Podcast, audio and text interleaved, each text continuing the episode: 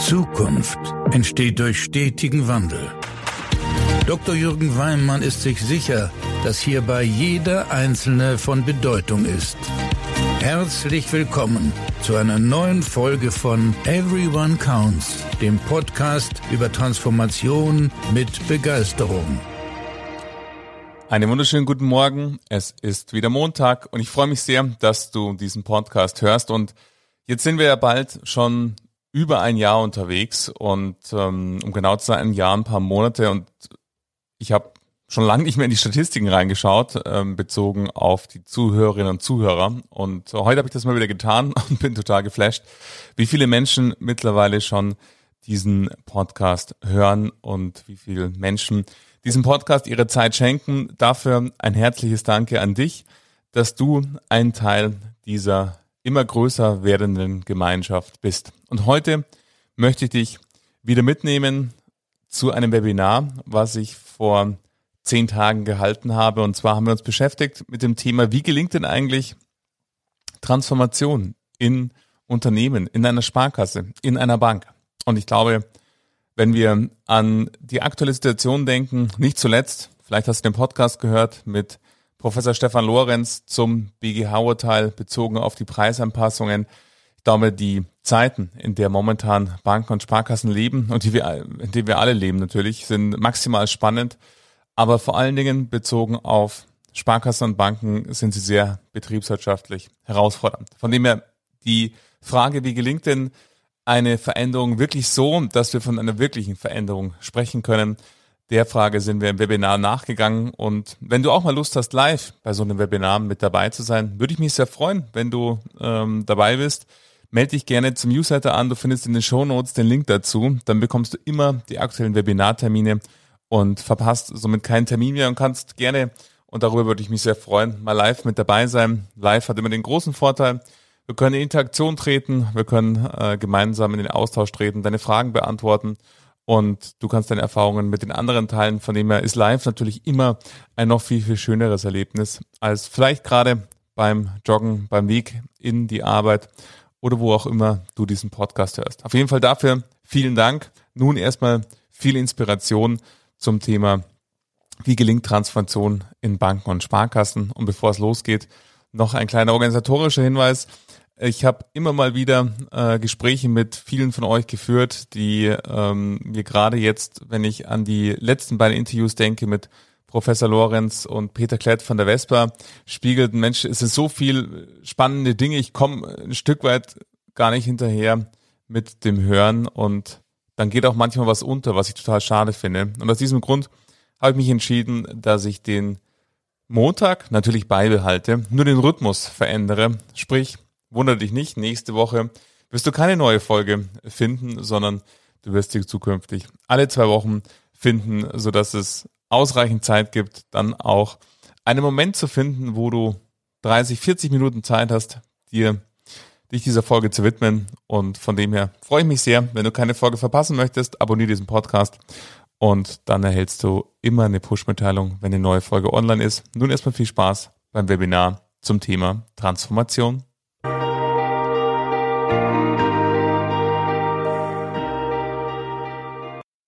So, von dem her äh, herzlich willkommen zum heutigen Thema, nämlich Transformation gestalten. Ich möchte ganz kurz was zu mir sagen. Auch wenn ich so schaue in, in die Teilnehmerliste, gibt es Menschen, die mich schon ganz, ganz lange äh, begleiten, aber auch ähm, ein paar äh, neue Menschen, die mich noch nie persönlich kennengelernt haben. Von dem her sage ich ganz kurz was zu mir, was äh, macht mich aus, was habe ich so die letzten Jahre getan und warum finde das immer ganz wichtig, tue ich das eigentlich, was ich tue.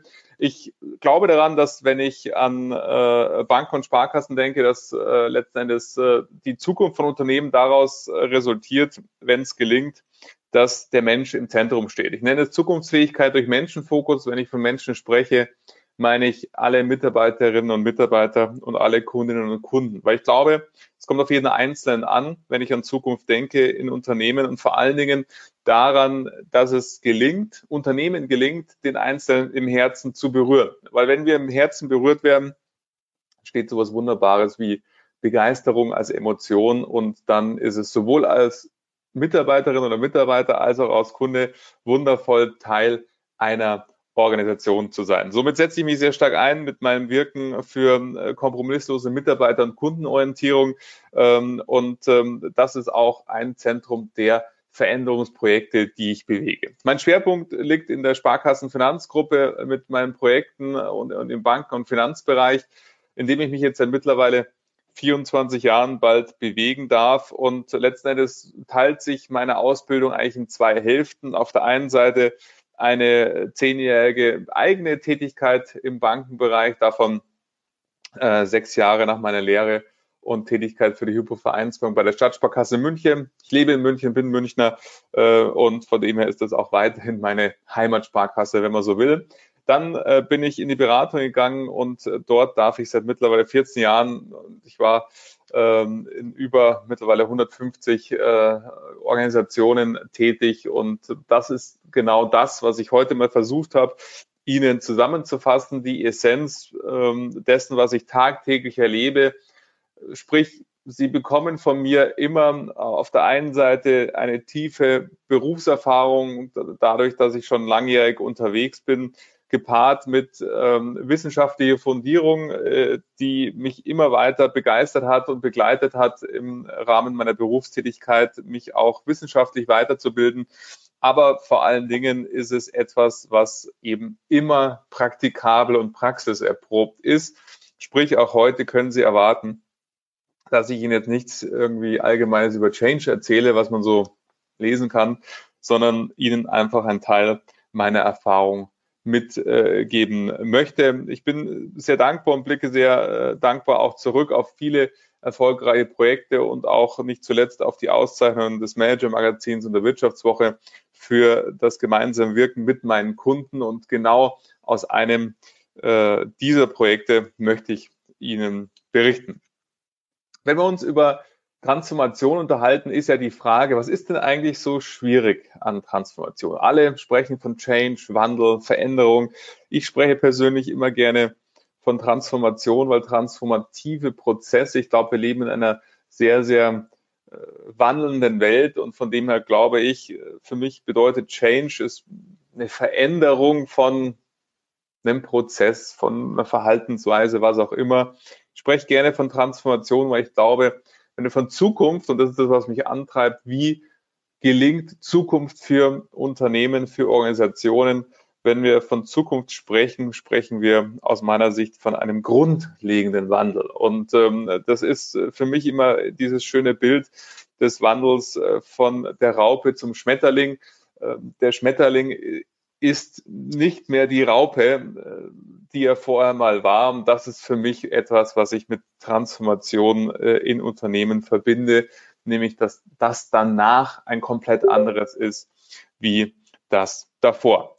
Jetzt ist halt die Frage, warum gibt es denn eigentlich so viele Projekte, die zwar sich mit Wandel beschäftigen, aber wenn man dann mal so hart reinschaut, sich relativ wenig leider wandelt. Und ich glaube, äh, wenn ich anschaue, eine der Hauptherausforderungen aktuell ist die Geschwindigkeit. Die Geschwindigkeit, die am Markt herrscht. Äh, wir leben in einer sehr, sehr komplexen Welt, auch oftmals als die VUCA-Welt dargestellt, dass einfach viele Dinge die sich permanent wandeln und nicht zuletzt, wenn wir Corona anschauen, wo sich auch nochmal radikal so, so viel gewandelt hat in unserem tagtäglichen Leben, ist eine Hauptherausforderung. Wie gelingt es mir als Bank oder Sparkasse, diese Geschwindigkeit, die am Markt vorhanden ist, eben auch intern zu haben? Weil oftmals ist es so, dass die interne Geschwindigkeit deutlich niedriger ist wie die äußere Geschwindigkeit. Und äh, dahingehend, äh, wenn wir zum Beispiel die Kundenseite anschauen,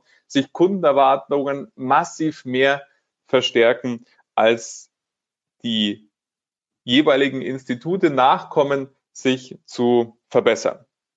Gleichzeitig, und das ist aus meiner Sicht die zweite Herausforderung, ähm, dass gerade wenn ich zum Beispiel, wo ich sehr, sehr viel mache, in Sparkassen schaue, gibt es ähm, ganz, ganz oder andersrum gesagt, nicht so viele Menschen, die mit Wandel und Veränderung einfach gewohnt sind. Es sind letzten Endes häufig Menschen, die Sparkassen ein, die sehr traditionelle Werte haben und dahin Konstanz, Sicherheit und eben, und das spricht ja auch für ganz, ganz äh, viele, oder ich glaube für die gesamte Sparkassenfinanzgruppe, das macht ja einen Hauptanteil der DNA aus, eben die Konstant, diese Sicherheit, die diese Marke auch ausstrahlt. Innerhalb der Belegschaften haben wir eben einen großen Anteil an Menschen, die relativ wenig Erfahrung haben mit Veränderungen, mit Wandel, wo eben lange ähm, Zugehörigkeiten zur Organisation vorhanden sind und somit sich zwar vielleicht Prozesse etc. verändert haben, aber ich glaube, der Wandel, der jetzt notwendig ist und der letzte große Wandel, wenn man die Sparkassen anschaut, war damals die IT-Umstellung äh, hin zu einem gemeinsamen ähm, IT-Dienstleister mit der ähm, Finanzinformatik und die Wandlungsfähigkeit, die jetzt notwendig ist, ist eine deutlich größere. Und das zweite oder das dritte, wenn wir die Herausforderung anschauen, ist natürlich die digitale Welt. Ähm, ich, ich war erst gestern in einem Haus und äh, wir haben über die virtuelle Zusammenarbeit gesprochen, über wie können wir eigentlich äh, virtuelle Besprechungen auch gestalten. Und auch ein Jahr später nach Corona ist das in Sparkassen nicht selbstverständlich, dass ich auch mit digitalen Kollaborationstools virtuelle Workshops machen kann, virtuelle Besprechungen machen kann. Das ist eine Vielzahl an ähm, Problemen, die Bandbreiten Natur, äh, Bandbreiten, die interner Natur sind, Bandbreiten, die der Region geschuldet sind und so weiter und so fort. Aber leider auch oftmals ein Investitionsmangel, das nicht in aktuelle, und da spreche ich ja gar nicht von neuer Welt, sondern von aktueller Technik ähm, hier zurückgeschreckt wird. Gestern erst wieder eine Diskussion über iPads geführt mit dem Vorstand, wo es dann eben zwei iPads gibt für 300 Leute. Ähm, und das ist einfach, es passt halt einfach nicht mehr zusammen, äh, wenn ich in einer digitalen Welt agieren möchte und somit auch Transformation gestalten, brauche ich einfach die Möglichkeit, das auch technisch zu tun. Und die letzte Herausforderung ist eigentlich gar keine Herausforderung, aber irgendwie doch eine, darum habe ich sie aufgeschrieben. Es ist vor allen Dingen ein Stück weit ein, äh, ja, wie soll ich sagen, ein Symptom, vielleicht auch eine Ursache. Darüber könnten wir lange diskutieren. Es gibt einen großen Markt an Beraterinnen, Beratern, Trainerinnen, Trainern, Coaches, die auch diesen Nichtveränderungsmarkt letzten Endes fördern. Warum fördern die den? Weil letzten nicht bewusst, es ist kein böser Wille von, von anderen, aber weil eben äh, es eine Vielzahl an Beraterinnen und Beratern gibt und letzten Endes dann auch mal das ein oder andere Mal vielleicht bei einem Auftrag, wo man ehrlicherweise am Anfang schon merkt, die wollen nicht wirklich was verändern, sich trotzdem reinstürzt, weil es vielleicht gerade keinen anderen Auftrag gibt oder weil es einfach, ich habe viel auch in großen Unternehmensberatungen gearbeitet und es ist natürlich auch immer eine ähm, Hauptherausforderung letzten Endes, ähm, Projekte zu gewinnen. Und dann macht man vielleicht mal auch ein Projekt, dass man ein Projekt gemacht hat. Und das betrifft nicht nur natürlich extern begleitete Projekte, sondern auch interne Projekte. Manchmal gibt es Projekte, die man halt einfach macht, damit man ein Projekt gemacht hat. Aber das fördert natürlich die Anzahl der Projekte, die nichts bringen, keine Wirksamkeit haben, umso mehr. Von dem her ähm, ist es aus meiner Sicht diese vier Hauptherausforderungen, wie können wir Geschwindigkeit managen, interne Geschwindigkeit erhöhen, wie können wir die Mitarbeiterinnen und Mitarbeiter integrieren und erreichen, wie kriegen wir das hin in einer digitalen Welt mit digitaler Notwendigkeit der Zusammenarbeit und äh, wie können wir erkennen, dass wir vielleicht ähm, nicht eine Maßnahme extern begleiten lassen, die oder vielleicht auch vorgeschlagen bekommen. Das ist ja auch etwas, was äh, ein sehr, sehr großer Markt ist, dass, dass Beratungen auch Themen adressieren aktiv im, im Markt und äh, sich immer die Frage stellt, ist das jetzt wirklich für uns ein Thema oder haben wir vielleicht andere Herausforderungen? Und das bringt mich schon zu den Punkten, die ich Ihnen ins Herz legen möchte, Impulse, die ich Ihnen mitgeben möchte, fünf an der Zahl, die aus meiner Sicht die Projekte, die nichts bringen, von denen unterscheiden, die was bringen. Und von dem her die Aufforderung und der Wunsch an Sie, dass Sie mal für sich überprüfen, falls Sie gerade und mit hoher Wahrscheinlichkeit tun Sie, sind in mindestens einem Projekt gerade involviert, ähm, mal überlegen, was könnte ich tun, um das vielleicht in meinem Institut, meinem Unternehmen zu verändern. Blicken wir auf äh, die äh, ersten Impuls, nämlich Zielbild. Das klingt so trivial, aber Sie glauben gar nicht, wie viele Anfragen ich wöchentlich bekomme, die so lauten wie, wir brauchen jemanden, der eine Sitzung für uns moderiert oder einen Workshop macht. Vielleicht auch zum Workshop zum Thema, sagen wir einfach mal, Kundenzentrierung. Dann ist mir meine erste Frage erstmal, danke, dass Sie an mich denken und danke, dass, dass Sie mich zu Rate ziehen, eine, einen Workshop bei Ihnen zu gestalten. Was soll denn in dem Workshop passieren? Was soll denn danach anders sein wie vorher? Und diese Frage nach dem Wozu ist so, so wichtig und in 95 Prozent der Fälle oder 90 Prozent, sagen wir mal so, der Fälle ist das überhaupt nicht klar. Es ist überhaupt nicht klar, was soll denn eigentlich dabei rauskommen. Es gibt eine sehr, sehr große Orientierung in Organisationen nach dem Wie, was soll man da machen, wie schaut die Agenda aus, wie sind die Zeitpläne und so weiter. Aber die Frage ist, warum und wozu sollten wir ein Projekt überhaupt machen? Und auch Change-Projekte finden äh, oftmals so statt, wo, ähm, und ich werde auch ab und an mal in Projekte gerufen, die zu scheitern drohen, so ein bisschen wie so ein Notarzt. Und äh, meistens stelle ich fest, es gab keine klare Auftragsklärung, es gab keine klare Projektauftrag, nichts Messbares, wo man sagt, wenn wir in einem Jahr fertig sind mit dieser Maßnahme, was ist denn dann anders wie heute? Letztendlich geht es ja bei jedem Projekt, egal ob das intern oder extern äh, begleitet wird, darum, wir investieren Zeit, bei externen Projekten auch noch Sachkosten und somit ist ja die Frage, was ist der Return on Invest von diesem Projekt und wie entsteht der? Und deshalb möchte ich Ihnen ans Herz legen, und das betrifft nicht nur Projekte im Übrigen, meine Damen und meine Herren, sondern auch so, so viele Workshops, Meetings, Sitzungen. Es gibt Meetings ohne Agenda, ganz schlimm. Es gibt Meetings mit Agenda, schon besser, aber immer noch nicht gut. Und am entscheidendsten ist doch die Frage, wenn wir uns heute zusammentreffen und ein Meeting machen, und das gilt eben das Projekt genauso, was ist danach anders wie vorher. Und solange es kein klares Wozu gibt und ganz, ganz viele Wies, ist jedes Projekt erstmal zum Scheitern verurteilt. Und erst letzte Woche war ich in einem Gespräch mit einer externen Trainerin ähm, zu einem Begleitung von einem Vertriebsprojekt, wo es ganz, ganz viel um wie ging, wie sind die Workshops, wie viele Workshops, was ist in den Workshops für ein Thema und wer soll da alles dabei sein und so weiter. Und es gab keine Klarheit darüber, ja, warum machen wir eigentlich diese Workshops? Worum geht's denn eigentlich? Was ist das Ziel dieser Maßnahme? Von dem möchte ich Ihnen hier in den ersten Punkt, und der ist ein essentieller, wirklich ans Herz legen, hören Sie auf, irgendwo mitzumachen, wo es kein klares Wozu gibt. Und wenn es das klare Wozu nicht gibt, sorgen Sie dafür, das zu definieren, weil das ist das wunderbare, saubere Fundament für dann auch eine Zielklarheit zu haben, da wollen wir hin und dann auch immer wieder hinzuschauen, kommen wir denn diesem Zielbild, da wo wir hinwollen, auch wirklich näher.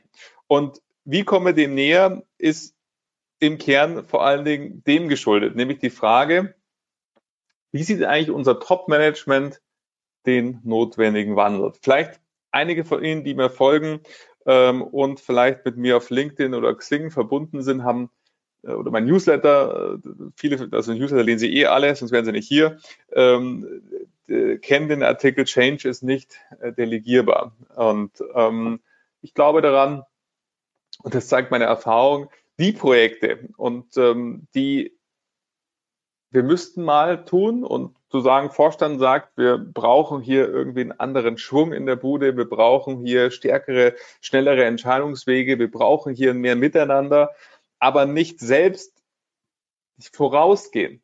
Diese Projekte sind mit einer hohen Wahrscheinlichkeit, wenn es um große, transformative, gesamtheitliche Projekte geht, zum Scheitern verurteilt. Das heißt nicht, wenn der Vorstand nicht will, können sie nichts bewegen. Das äh, gibt ein wunderbares Buch der Graswurzelinitiative. Ich finde dieses Wort auch ähm, sehr, sehr gut. Nur mit einer Graswurzelinitiative verändere ich nicht das gesamte Unternehmen. Wenn wir von großen Umbauprojekten sprechen, die jetzt aufgrund der aktuellen Marktsituation notwendig sind, dann braucht es das Commitment und das Vorgehen aus dem Top-Management, weil die Zeiten, wo äh, letztendlich Veränderungen nur angesagt werden, lieber Mitarbeiter, veränder dich, aber bei uns bleibt alles gleich, das funktioniert äh, nicht, weil die Menschen dann einfach A, keine Orientierung haben, B, letzten Endes sagen, ja, warum soll ich mich denn bewegen, wenn sich sonst äh, hier in der Führungsregel nichts bewegt? Von dem her, ich persönlich mache es so, dass ich neben dem Wozu in meinen Gesprächen und Erstgesprächen bei neuen äh, Mandaten, nachdem ich herausgefunden habe, was soll eigentlich anders sein, immer mir ganz, ganz klar ähm, hier durch Gespräche mit dem Vorstandsteam ein Gefühl entwickle, wollen die das wirklich? Oder will das nur einer? Weil auch hier, Sie kennen äh, die Machtstrukturen in Unternehmen, nur zu gut, äh, macht es einfach einen Unterschied, ob ein Vorstandsvorsitzender oder eine Vorstandsvorsitzende das Thema möchte und wirklich möchte oder ob es ein Vorstandsmitglied oder ein stellvertretendes Vorstandsmitglied vielleicht ähm, will, weil letzten Endes für wirklichen Wandel braucht es das Commitment aus dem Top-Management. Es ist ein ich gehe voraus, habt ihr Lust mitzumachen, habt ihr Lust mitzukommen, liebe Mitarbeiterinnen und Mitarbeiter und nicht ein, bewegt euch mal, ich bleibe hier sitzen. Und ähm, in diesem Bild ist es immer entscheidend und leider erlebe ich es auch in, im Jahr, würde ich sagen, ungefähr drei, vier Projekte, die ich genau aus diesem Grund ähm, ablehne, weil ich in den Gesprächen merke, entweder man glaubt, man könnte es tun, ohne selbst etwas zu tun. Also man delegiert den Change an einen externen Berater und an die Mitarbeiterinnen und Mitarbeiter. Oder aber die Machtstrukturen sind leider zu wenige, so dass es eben nur ein Teil vielleicht will, aber entscheidende Schlüsselstellen wollen es nicht. Von dem her wichtig ist, wenn Sie Selbstführungskraft sind, natürlich Sie als Person, aber natürlich auch all Ihre Kolleginnen und Kollegen und das Top-Management in Form des Vorstands da ist es entscheidend, wollen die das wirklich? Und ich würde lieber, und so tue ich es in meiner Haltung, lieber lehne ich ein Projekt ab, ähm, als dass ich eins äh, mache und dann relativ, das stellt man dann drei, vier Monate später fest, wenn es um die ersten Entscheidungen geht, um das erste wirklich Commitment geht, wenn das nicht funktioniert, dann fährt das Projekt mit hoher Wahrscheinlichkeit gegen die Wand wir alle wahrscheinlich oder viele von Ihnen, äh, ähm, zumindest die, die ich kenne, da kann ich es sehr, sehr gut einschätzen, haben Projektmanagement von der Pike auf gelernt. Wir haben ganz, ganz viele Projekte gemacht, ähm, die wir äh, mal mehr, mal minder gut gemanagt haben im Projektmanagement-Gesichtspunkten. Ich glaube, wenn ich jetzt an Transformation denke und auf meine Erfahrung, alles, was ich die letzten weiß ich nicht, zehn Jahre mir mühsam erarbeitet habe an Projektmanagement, Kenntnissen, an Projektmanagement-Erfahrung, durfte ich die letzten zwei Jahre über loslassen und wieder vergessen. Warum? Weil man es nicht mehr braucht und weil es auch nichts mehr bringt. Früher haben wir gesagt, wir haben ein Ziel. Wir haben äh, das Ziel aufgeteilt auf verschiedene Aufgabenpakete, haben anhand dieser Aufgabenpakete bei größeren Projekten vielleicht noch Teilprojekte gebildet. Dann haben wir einen Plan gemacht für die einzelnen Teilprojekte, Aufgabenpakete orientiert an der Meilensteinplanung. Und wenn wir das alles hatten, meistens sogar noch früher in Excel, dann in irgendwie MS Project oder was auch immer. Und dann haben wir gesagt, wie schaut die Zeitschiene darunter aus? Welche Sitzungen, Workshops und so weiter brauchen wir, um das Ganze zu erarbeiten?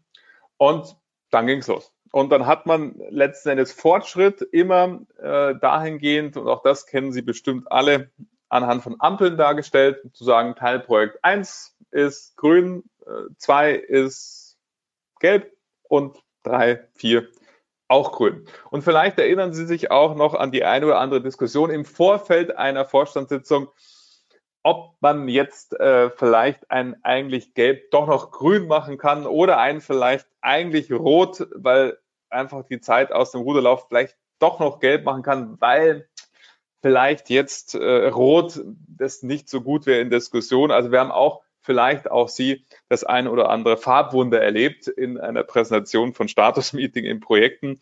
Und diese Abarbeitung der einzelnen Workshops und Sitzungen, die Abarbeitung der einzelnen Aufgaben hat uns suggeriert, ah, wir kommen voran. Die Summe der Aufgaben ist bei 80 Prozent, also können wir sagen, Teilprojekt 1 ist grün und so weiter und so fort.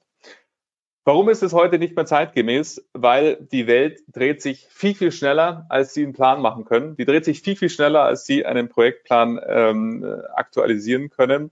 Und deshalb ist es viel, viel wichtiger, in kürzeren sogenannten Sprints zu planen. Sprints sind sechs bis achtwöchige Ausblicke, wo wir sagen, was wollen wir innerhalb des nächsten Sprints sechs bis acht Wochen erreichen und was sind die orientiert an dem Zielbild Fortschritte, die wir auf dem Weg hin zu diesem Fortschritt, äh, zu diesem Zielbild erreichen. Und somit ist es so, wenn Sie linear planen, das hat ja einen großen Nachteil. Wir planen im Januar Themen für den Juni, Juli, August.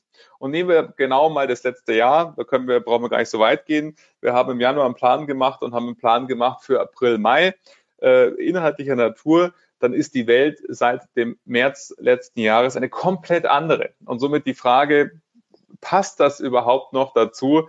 Ähm, ist die Antwort nein. Und Projektpläne haben immer einen entscheidenden Nachteil. Zum einen sind sie viel zu langfristig aus heutiger Sicht. Wir brauchen kürzere Zeiträume. Auf der anderen Seite ist es so, dass sie nur Fortschritt suggerieren. Man kommt im Projektplan weiter. Man hat sich sozusagen ein Gerüst gebaut, wie man irgendwie dem Vorstand und sich selber auch so Fortschritt zeigen kann. Ob aber wirklich etwas passiert ist, zeigt uns der Projektplan ja gar nicht. Weil es gibt, und vielleicht haben Sie so ein Projekt auch schon erlebt, da ist der Projektplan super gewesen, der Fortschritt laut Projekt haben auch super und trotzdem ist nichts passiert. Und woran liegt es? Weil wir uns mehr in den Plan verliebt haben, als rauszuschauen auf den Weg und zu sagen, da wollen wir hin, das liegt jetzt vor uns, was müssen wir tun, um uns Richtung Zielbild zu bewegen. Von dem her ähm, kann ich nur dafür werben, planen Sie kürzer. Natürlich braucht es eine Orientierung, wie wir vorgehen wollen. Aber alles, was länger ist wie äh, bei Change-Projekten, wenn Sie eine Software einführen, ist es was anderes. Da kann man das einfach gut durchplanen, weil ich genau weiß, wenn sich technische Fusion äh, durch zwei Institute, die zusammengehen. Natürlich ist da das Projektmanagement noch gefragt, weil das fährt wie ein Zug durch. Ich weiß genau, wann ist Datenschnitt, wann ist die Datenübertragung und so weiter und so fort. Da macht das noch Sinn. Bei dem Punkt, über den wir uns heute fokussiert unterhalten, nämlich Veränderung und Change, macht das überhaupt keinen Sinn mehr, Projektpläne zu machen. Von dem her hören Sie selbst bitte damit auf, planen Sie kürzer, wenn Ihnen äh, Externe meinen, äh, Projektmanagement verkaufen zu wollen, kaufen Sie es nicht und stellen Sie die Begleitung insgesamt in Frage, weil es einfach Schwachsinn ist, ähm, so vorzugehen. Wir brauchen kürzere, schnellere Vorgehensweisen, orientiert an einem klaren Ziel mit klaren Fortschrittskriterien. Und wenn wir uns anschauen, äh, ist der nächste Punkt hier das Thema Haltung. Also Geschwindigkeit vor Perfektion habe ich hier hingeschrieben und exzellente Vorbereitung letzten Endes gibt es ganz, ganz viele Projektsitzungen, leider immer noch, wo ähm, entweder viel zu sehr im Detail gearbeitet wird und diskutiert wird und äh, man sich irgendwo verzettelt und vielleicht nicht mit einer 80-Prozent-Lösung vielleicht mal ausprobiert, losgeht, sondern um die 100-Prozent-Lösung feilscht. Von dem her würde ich Ihnen sehr, sehr stark ans Herz legen. Die Projekte, die super funktionieren, waren immer die, wo wir Geschwindigkeit immer vor Perfektion gestellt haben und mal uns auch das ein oder andere Mal vielleicht in einer Vorstandssitzung eine blutige Nase geholt haben, weil es eben noch nicht so hundertprozentig durchdacht war. Aber wir kamen weiter, wir hatten mehr Klarheit, wir haben letzten Endes Geschwindigkeit äh, gewonnen. Von dem her würde ich erfolgreichen Projekten immer ans Herz legen, Geschwindigkeit höher zu priorisieren als Perfektion. Und gleichzeitig hat das immer etwas damit zu tun, wie gut sind wir alle, die Verantwortlichen des Projektes, vorbereitet. In Projekten, die ich begleite, würde ich sagen, in 50 Prozent der Projekte platzen die ersten zwei Projektsitzungen. Warum? Weil ähm, es gibt ein, eine klare Zielsetzung, keine Agenda, sondern es gibt ganz klare Ziele für eine Sitzung. Es gibt ganz klare Aufgaben zur Vorbereitung. Dann findet die Sitzung statt und ähm, ich befinde mich in der Sitzung mit meinem Projektteam und stelle fest, die Hälfte hat nichts gemacht, hat sich einfach nur eingewählt oder ist gekommen zum Workshop, hat aber sich nichts, es ist einfach nichts passiert an inhaltlicher Vorbereitung. Und so häufig, das haben Sie vielleicht auch schon selbst erlebt oder gar auch als Moderatorin oder Moderator erlebt, neigen wir dann dazu, die, die sie nicht vorbereitet haben, zu retten. Und dann fangen wir wieder bei Adam und Eva an, nochmal zu erklären, was wollten wir heute eigentlich erreichen. Deshalb wollten wir folgende Hausaufgaben äh, zur Vorbereitung machen und deshalb so. Und dann ist irgendwie diejenigen, die sich vorbereitet haben, die haben jetzt schon mal mindestens eine Stunde verloren, weil die wussten es ja bereits, die haben sich auch vorbereitet und man verwendet sehr, sehr viel Zeit darauf, erstmal die, die sich nicht vorbereitet haben, hier abzuholen. Und deshalb sage ich bei 50 Prozent der, der Projekte, die ich begleite, platzen die ersten zwei Sitzungen, weil wenn ich feststelle, dass es keine Vorbereitung gab, wie wir sie ausgemacht haben, dann vertagen wir einfach die Sitzung. Da dauert die Sitzung fünf Minuten und wir finden einen neuen Termin zu dem sich alle vorbereitet haben könnten. Das führt meist zu großen Unmut bei den nicht Vorbereiteten und oftmals auch zu einer Beschwerde beim Vorstand über mich und mein Vorgehen. Aber gleichzeitig ab Sitzung zwei oder drei geht unfassbar viel voran weil alle vorbereitet sind, alle auf dem Punkt sind. Wir letzten Endes merken, auch Sitzungen dürfen im Übrigen kürzer dauern, als sie anberaumt sind, immer mit dem Fokus Geschwindigkeit.